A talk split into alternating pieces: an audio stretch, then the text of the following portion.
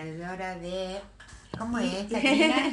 sí, hola, Graciela. Y entrenadora de habilidades profesionales en empresas. Exactamente, es una amiga, así que bueno, eh, ya saben cómo soy yo. Eh, le damos la bienvenida para una vida mejor en nuestro primer programa del año 2015. Así que eh, hace mucho que yo quería hablar con ella y que nos cuente qué es lo que hace. Ella es fundadora del Centro Trinidad en Barcelona. ¿No? Y aparte es hija de una gran amiga, de Mirta de Bona, la conocemos de chiquita ella, y quiero que le cuentes a la audiencia ¿Cómo lograste llegar a Barcelona? ¿Cómo, lograste, cómo hiciste para ser fundadora del Centro Trinidad? Bueno, es una larga historia, así que lo voy a resumir. Eh, lo más importante es que, bueno, yo estaba muy bien aquí con mi trabajo, con incluso en ese momento ya terminando mi carrera de técnico superior en recursos humanos. Y eh, evento extraordinario, muere mi papá de cáncer de pulmón. Eh, yo recibo un dinero de un seguro de vida entonces dije, ¿qué hago con este dinero? Porque, claro, era una suma de dinero bastante importante. Y él, él siempre nos decía, tanto a mí como a mi hermana, estudien, estudien, estudien. Para ser alguien en la vida, estudien. Entonces, eh, yo dije, bueno, ¿por qué no? ¿Por qué no, eh, digamos, eh, invertir todo este dinero en una formación diferente? Entonces me puse a investigar por internet, encontré la Escuela de Negocios en Barcelona, hice toda una ficha de inscripción que eran como seis páginas y me admitieron al programa. Entonces así es como yo decido ir a, estudiar este máster.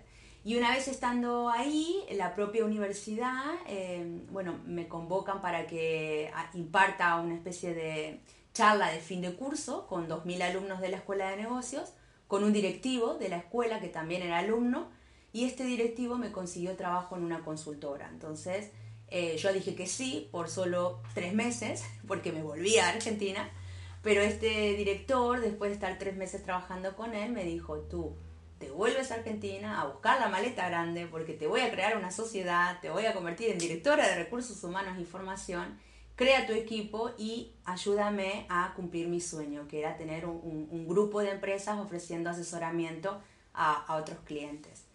Qué bueno. Sí, la verdad que sí. Y, bueno, algo también que es anecdótico y que vamos a, contarlo para que se ría aquí la audiencia. Lo, más bonito de todo para mí en ese momento fue que me dijo, y te duplico el sueldo. Ah, bueno. Entonces en ese momento yo Argentina, que claro, estaba acostumbrada a tener que pelear todo hasta los últimos pesos para conseguir algo, yo le decía, ¿por dos? ¿Por dos? decía, sí, sí, sí, por dos, por dos, Caldena. Así que, nada, acepté ese reto. Eso significaba vivir, ya quedarme a vivir. Yo de momento estaba como en plan vacaciones, no era un año de nueve meses en realidad el máster, entonces siempre con el objetivo de volver para aquí. Pero bueno, en ese momento dije, bueno, sí, la verdad que sí, es una muy buena oportunidad que me ofrece, un cargo directivo que me ampliaba mi carrera profesional para lo cual yo acepto, estoy trabajando con él cuatro años y luego, eh, después de cuatro años, decido eh, renunciar y hacer un viaje de mochilera por el mundo, que era uno de mis sueños. Como en ese momento lo podía hacer porque había podido ahorrar algo de dinero, aunque el dinero después apareció una vez que tomé la decisión, y decir, bueno, ¿sabes qué? Es mi oportunidad de emprender un viaje. Entonces, después de un año de estar viajando por, empecé por Argentina, desde Ushuaia subí hasta México y luego hice toda la parte de Oriente Medio, lo que es Egipto, Israel y Jordania. Y luego de hacer todo este viaje, cuando vuelvo a Barcelona, eh, decido eh, crear mi propio centro. Ahí es cuando decido, bueno, con todas estas experiencias, con la experiencia anterior de haber dirigido un área de recursos humanos, los clientes que ya conocía, hablé con mi ex jefe y le dije, no quiero volver a la empresa, quiero crear mi propio proyecto. Y entonces él me dijo, ok, todos los clientes son tuyos, así que en lo que te pueda ayudar, te ayudaré. Así que muy bien, la verdad que tuve ese apoyo y, digamos, esa facilidad, ¿no? De poder empezar un emprendimiento sola, pero con un bagaje anterior que había construido en los cuatro años anteriores. Lógico. Y eh, contanos algo de tu viaje antes de que nos sigas después diciendo qué es lo que te trae todo este nuevo emprendimiento del Centro de Trinidad ser la fundadora y todo lo demás. Por ejemplo, Machu Picchu. Sí. ¿Qué te dejó? Bueno, Machu Picchu, eh, Primero que, que la experiencia en sí, eh, yo hice un camino eh, caminando, caminando atravesando tres glaciares, no era el camino inca original porque no había lugar, había que pedir cita, con mucho tiempo de anticipación. Y, fue una experiencia maravillosa porque conectar con la naturaleza, bueno, caminábamos a, alturas de montañas muy, muy altas, eh, en el medio de la selva, atravesando termas, eh, unos caballos llevaban nuestras mochilas porque si no era imposible caminar de lo, alto y lo difícil que era, o sea, tipo trekking era, que yo tampoco estaba muy acostumbrada, pero fui entrenando mi cuerpo.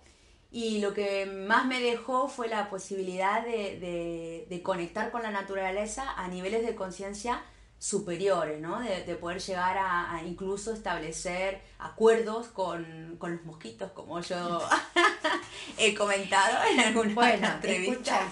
Eh, decime qué hay que hacer, que ayer fui a caminar y me picaron todos los mosquitos, yo te escuché.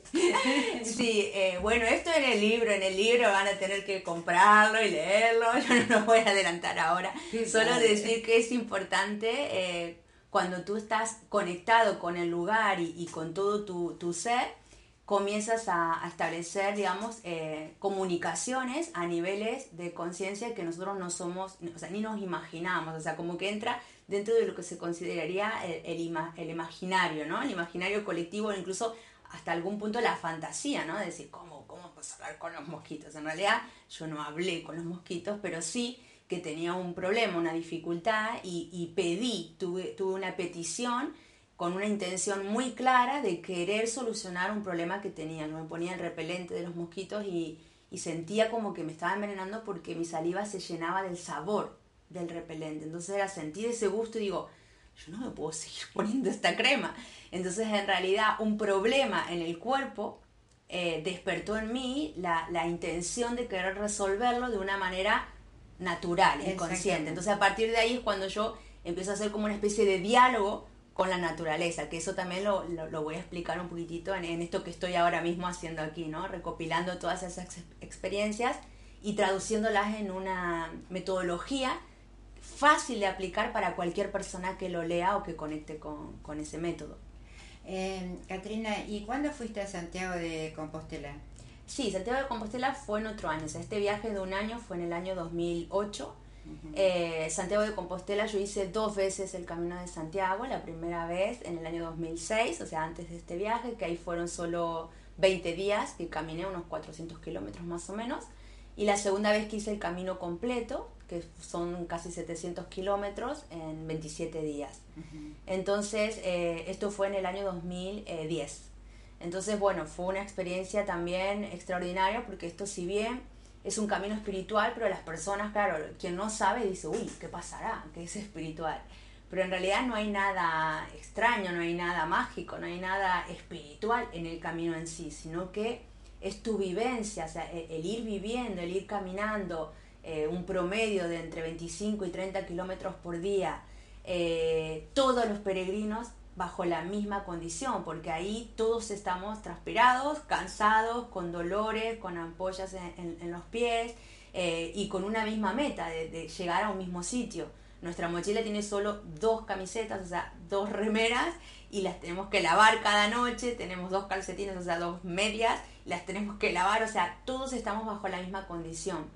Y esto en la vida cotidiana no, no es fácil porque todos estamos adoptando un rol siempre entonces, claro, yo estoy con el rol de profesora, de formadora, de coach, de directiva, de amiga, de madre, pero en realidad, ¿cuál es mi esencia? El camino de Santiago te permite conectarte con esa parte tuya que a veces ni siquiera tú la reconoces. Muchas personas se sorprendían de decir, yo soy este, o sea, yo nunca soy tan cariñoso, yo nunca me emociono, yo nunca tengo esta sensibilidad por ayudar al otro. ¿Qué me está pasando en el camino? Entonces, esas experiencias y esa igualdad de condiciones en que ahí tienes solo tu nombre y la nacionalidad, por lo general yo era Katrina de Argentina o Katrina de Barcelona en ese momento que vivía ahí, eh, al ser todos iguales empezamos a conectar con nuestra esencia y nos permitimos expresarla. Y esa es la, la famosa espiritualidad que empieza a surgir en el camino.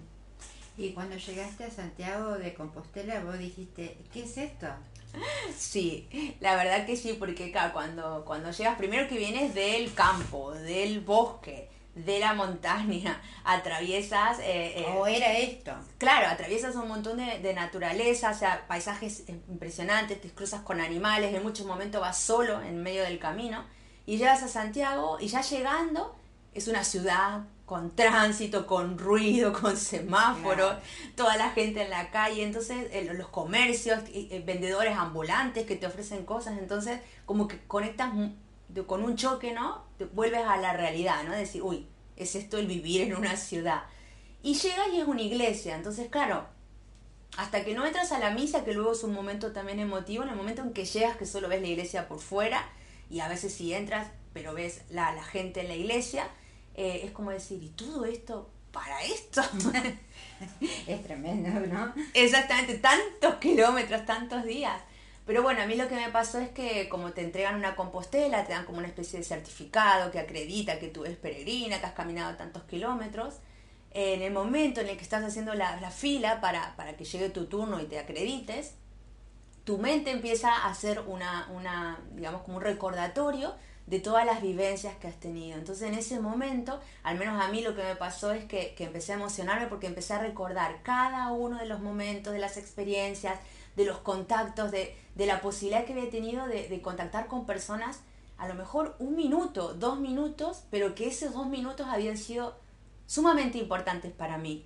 Entonces sentía la necesidad de agradecer, me acuerdo que agradecía y me encontraba con uno y le abrazaba y le agradecía y lloraba y me agradecía a mí principalmente por haberme permitido el vivir esa experiencia, el haberme permitido y, y darme cuenta de que podía caminar casi 30 kilómetros por día sin ser deportista, sin haber hecho ningún entrenamiento previo.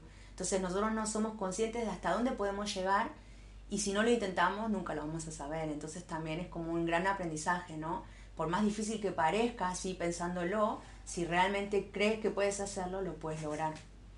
Em, ¿Y cuándo empezás con el Centro de Trinidad? Sí, Centro de Trinidad eh, surge después del año este de, mochilera, que estuve viajando, que fue todo el año 2008 yo estuve viajando. Vuelvo a Barcelona en el año 2009 y trabajo seis meses para una consultora de altos directivos, porque también eso también es importante a veces aclarar, ¿no? Yo vuelvo y digo, bueno, ok, tengo una experiencia de un año viajando que me ha, me ha enriquecido mucho en el plano personal. En el plano profesional ya tengo un máster en dirección de recursos humanos. En ese momento ya me había certificado como coach y PNL con John Grinder, fundador de la PNL, uno de los fundadores de Estados Unidos que había venido. Eh, al mismo tiempo había estado cuatro años como directora de recursos humanos de una empresa. Entonces decía, ¿qué me falta? ¿Qué me falta en el plano profesional? Y entonces digo, pues trabajar con altos directivos. Entonces empecé a buscar ofertas donde solo pedían consultores o formadores para altos directivos. Y así es como ah. me contrata una consultora que lo que hacía esta consultora era eh, diseñar e impartir los programas de alta dirección de las cuatro cámaras de comercio de, la, de Cataluña. Ah. Entonces yo trabajo para esta consultora en la planificación estratégica y la coordinación de profesores y tutores, eh, o sea, apoyando a los tutores, creando el área de tutoría para justamente eh, promover lo que sería un programa de dirección de personas, de dirección comercial, de dirección estratégica y marketing entonces, claro, ya luego de trabajar esos seis meses, la propia dueña de esa consultora me dijo, Katrina, ¿y por qué no te creas tu propia empresa? y también yo dije, ah, bueno, podría ser, o sea, digo, qué raro. Es más, me ofrece pagarme la escritura de constitución de la empresa, o sea, los gastos del notario, que sea del, escribano, aquí, ¿no? Y en eso que en ese, en ese mismo mes como tres, cuatro personas de diferentes ámbitos, incluso una, una, una ex compañera de un curso mío de Paraná, que yo hacía muchísimos años que no tenía contacto, me encuentra por Facebook y me dice, ¿me pasas la web de tu empresa? El, un amigo de mi novio dice, bueno, eh, aquí es donde vas a dar los cursos de tu empresa. Yo, ¿pero qué empresa? Si yo no tengo ninguna empresa. Es como que empiezo a recibir de las demás personas como que ellos sabían que yo tenía una empresa. Yo digo, pero yo no tengo ninguna empresa. Entonces ahí es cuando me hago la pregunta, ¿y si yo creo mi propia empresa? Y así es como nace eh, Centro Trinidad, que es un centro de desarrollo de, de profesional, principalmente abocado al desarrollo del liderazgo, el liderazgo personal de tú como líder de tu vida y el liderazgo dentro de un grupo, dentro de una organización. Vos trabajás con grupos, no, no con gente eh, solamente, por ejemplo, va una persona y dice, bueno, yo tengo tal problema. Ponele que vaya un empresario que tiene la guita, tiene todo, todo, y te dice, no soy feliz, no sé, ¿qué me pasa? ¿Qué, qué pasa? ¿Por qué? Sí, ese, ese perfil son los que más se sienten atraídos, ¿no? A trabajar conmigo. Trabajo con los dos, tanto con personas como con empresas, pero siguiendo este caso que me comentas ahora, eh, es perfecto. O sea, cuando tienen esa inquietud, es para mí el momento clave como para poder empezar a hacer un trabajo profundo. Porque yo me, me he especializado, si bien llevo muchos años impartiendo clases, yo doy clases desde los 21 años y tengo 40 entonces son muchos años de experiencia enseñando, para lo cual ya me aburro, si no es algo nuevo y diferente.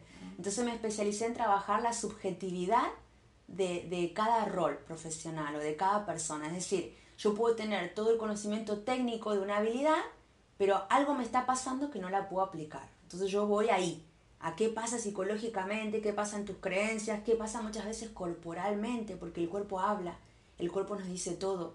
Entonces muchas veces yo quiero ser una persona segura, con confianza en mí misma y mi postura corporal todo el tiempo está reflejando una postura de timidez, de, de, esconderme, de no dejarme mostrar, de inseguridad. Entonces a veces el cambio pasa por empezar a cambiar mi postura física, como a lo mejor la letra, la grafología, que también la analizamos. Entonces a, a este directivo le hacemos como un análisis completo, ¿no? De, de, de, qué es lo que él quiere, qué es lo que le está pasando. Le pasa que no se siente feliz. Bueno, ahí seguramente hay algo que hay algo que él necesita, con lo que él necesita conectar. Entonces empezamos a profundizar. O sea, el trabajo mío, la, la metodología con la que trabajo no es solo coaching, sino que también yo combino terapia y coaching. Incluso, vamos a decirle, arte terapia y coaching, porque trabajo la terapia a través del dibujo, a través de maquetas con plastilinas, a través de representaciones que tienen que hacer con objetos reciclados, a través incluso del entorno. No sé, salimos a caminar con ese directivo por el parque, bueno, yo tengo una oficina en Barcelona que tiene todo como un parque alrededor, y vamos caminando y, y, claro, empiezo a decir, bueno, ¿y, ¿y, qué es lo que te está pasando? ¿Qué prestas atención? Y de repente, no sé, a lo mejor hay un nene jugando y viene un nenito jugando con su cochecito y le choca la pierna, ¿no? Entonces, en ese momento de proceso, ese evento no es casualidad. Lo utilizamos como una metáfora para que él conecte con la información que, que él tiene que conectar. Y su mente en ese momento la traduce a, a, a ese choque, lo, lo, traduce en algo. Quizás es algo en el que él está chocándole a alguien o se está dejando chocar por alguien. Es decir, empezamos a convertir todo lo que pasa es como que le damos la oportunidad de, de, de que se convierta en nuestro aliado. Entonces, cuando entras en, en, un proceso de estos profundos, que son con la, con la metodología que yo he creado, que trabajo, es como que damos la orden de decir, señores, aquí vamos a trabajar. Entonces, cuando digo señores, es nuestro cuerpo, el cuerpo del otro, el entorno, la naturaleza, a lo mejor un ruido que pasa, eh, o estamos hablando y pasan dos personas hablando y justo escuchamos la frase que él necesita escuchar. A lo mejor le dice, bueno, pero si lo quieres hacer, hazlo. Y siguen de largo. Y nosotros decimos, ok, ¿y qué sabes sobre eso? ¿no? Entonces a lo mejor ese directivo dice, bueno, que es hora de que empiece a emprender esto que estaba frenando, ¿no? Claro. Vos dijiste el cuerpo habla. Vamos a hablar de la gente que se enferma, que se enferma seguido, ¿no?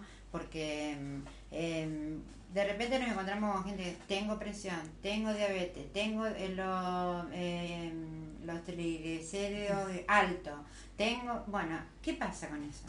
Bueno, para, para mí y bueno, ya muchas personas ¿no? que estamos en la misma, en la misma línea eh, de conciencia corporal, eh, sabemos que en realidad cualquier tipo de dolor, o sea, cualquier tipo de, de expresión que haga el cuerpo, ya sea dolor, que es lo, lo, mínimo, ¿no? Hasta una enfermedad, que sería como lo máximo, eh, nos está hablando, nos está diciendo algo. O sea, no, si nosotros estamos sanos, si estamos bien, si estamos contentos, si estamos felices, nunca nos enfermamos, nunca nos duele nada, o sea, está todo bien.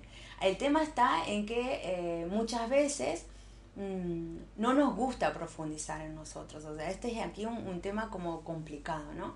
Porque sería como, como cambiar el chip, ¿no? En lugar de decir, eh, hay que ver que yo tengo esta enfermedad y esto me impide hacer esto, la pregunta apropiada sería, ¿y qué puedo estar haciendo o no haciendo para yo generarme esto?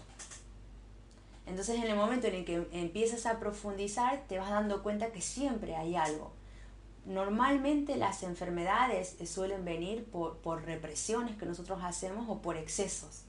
Pero cuando hablo de represiones o excesos no solamente de estímulos externos, sino de, emociones, de, sentimientos, de, de intenciones. A lo mejor yo quiero hacer algo y no lo hago porque, no sé, mi madre nunca quiso, porque mi pareja si hago esto me va a dejar, o para que me apruebe mi círculo de amigos. Entonces, aunque aparentemente está todo bien, internamente esa intención reprimida se convierte como en una bola de energía, ¿no? Entonces, si, si yo solamente pongo en un solo momento esa intención y mi pensamiento dice, uy, al final yo quiero hacer esto, pero bueno, tengo que renunciar, para poder estar aquí. Pero yo sigo alimentando ese pensamiento, es como que esa bola energética se va haciendo cada vez más pesada hasta que llega un punto que pesa tanto que baja un órgano, un órgano y lo enferma. Entonces, claro, muchas veces podemos llegar a resolver cualquier tipo de enfermedad siendo conscientes del primer síntoma, porque el cuerpo nos empieza a decir, ahora, ¿qué hacemos nosotros? Si a mí me duele el estómago, me tomo una pastilla para que no me duela. Me duele la cabeza, me tomo otra pastilla para que no me duela. Me doblé el pie, voy al traumatólogo y le digo que me arregle el pie, que me dé algo, que me haga el masaje y tomo un analgésico para no sentir el dolor del pie. Y a lo mejor todos esos síntomas son una cadena de señales que el cuerpo me estaba diciendo, ey, que no funciona esto que estás diciendo, que no funciona esta represión, que tú dices que está todo bien, pero internamente no está todo bien.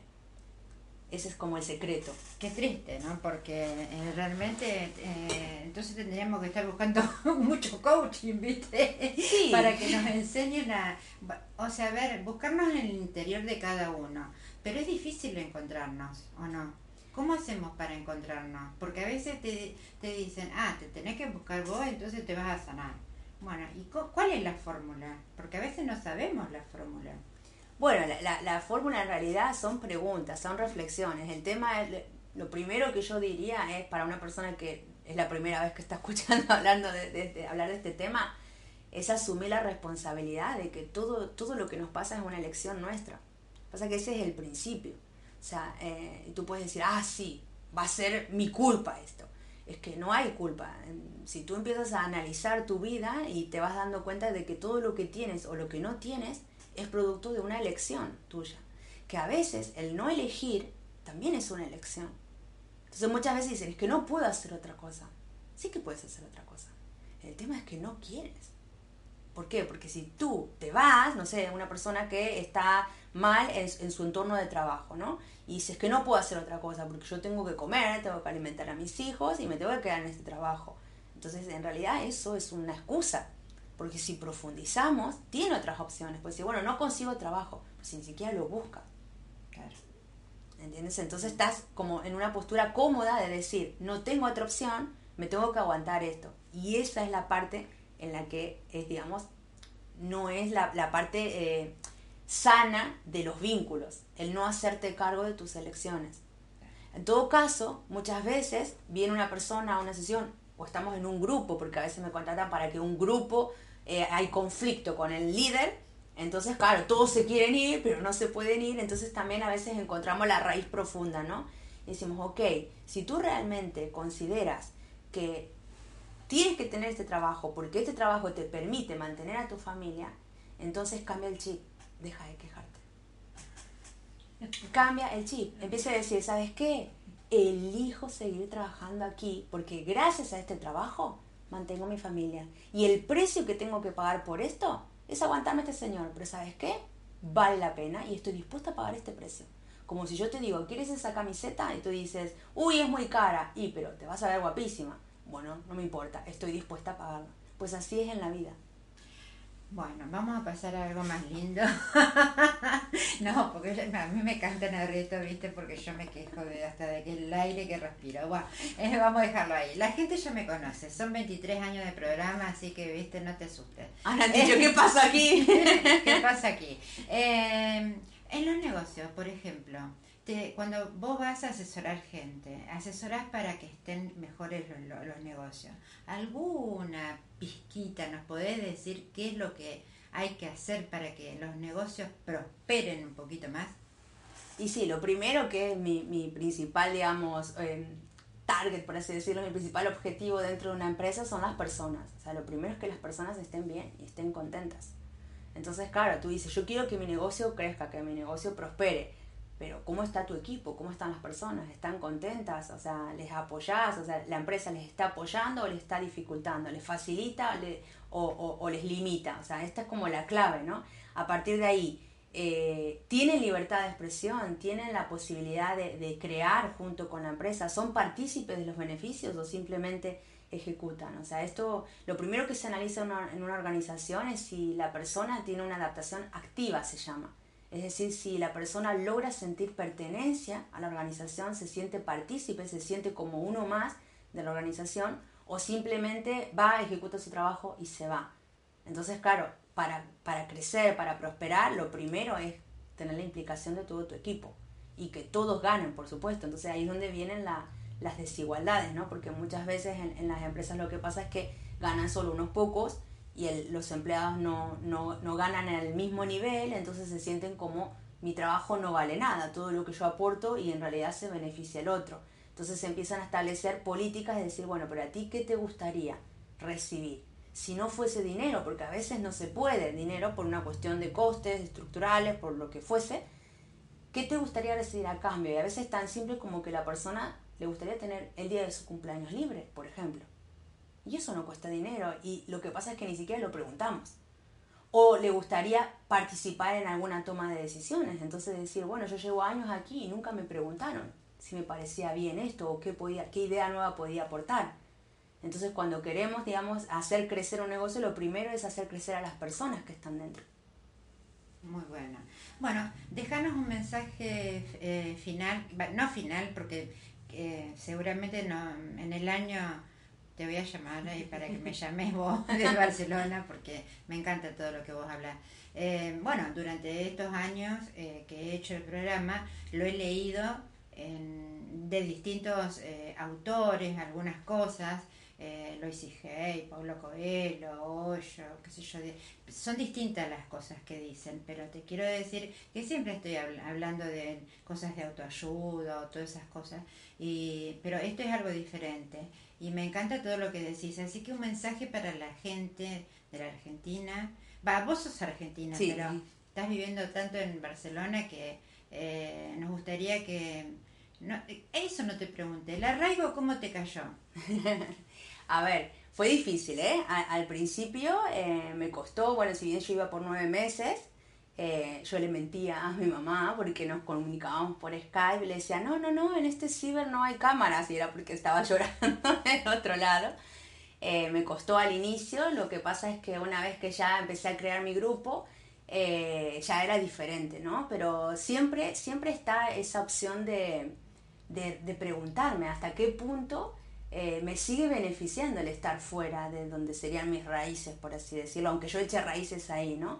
Y eso también es una pregunta importante hacernos, porque a veces es como que, bueno, ya está, yo ya viví ahí y daríamos como que esa ya es la orden de senda, ¿no? De que ahora yo vivo ahí. No lo sé si yo voy a terminar viviendo ahí, si me voy a morir en Barcelona o no. Es una pregunta que yo siempre me hago y lo que me sostiene todavía la decisión de seguir volviendo a Barcelona es el hecho de decir, en la balanza, ¿compensa eh, el seguir estando aquí a pesar de perderme muchas situaciones, bodas mis amigas, cumpleaños, a veces navidades, momentos cercanos de intimidad con, con mi familia y amigos de toda la vida? Y mientras la balanza siga diciendo sí, compensa es como lo de la camiseta, ¿no? El precio que estoy dispuesta a pagar. De momento el precio vale la pena y sigo eligiendo eso. Entonces eso es lo que me permite no sentir eh, en falta tanto ese desarraigo. ¿no? Bueno, un mensajito.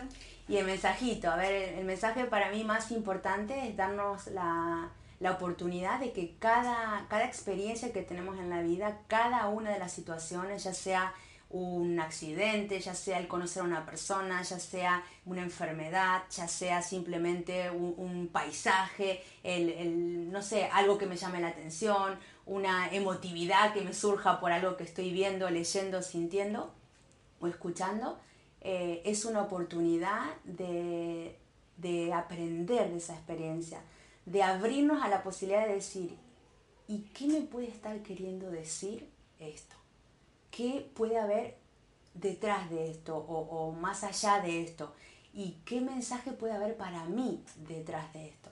Si nos abrimos a esa posibilidad, entramos a conectar con, una dimensión diferente de nuestro vivir y a entender la vida desde un lugar positivo sin, y, agradecido, o sea, de, de, tener la gratitud de decir gracias porque sigo disfrutando de cada experiencia que tengo. Gracias, Katrina.